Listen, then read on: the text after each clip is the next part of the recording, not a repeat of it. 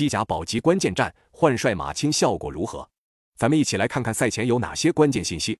一、本轮西甲塞维利亚和巴拉多利德都输球了，因此本场比赛加的斯队只要能够战胜垫底的二切，就能冲出降级区。本场也是他们联赛的主场首战，战意非常强烈。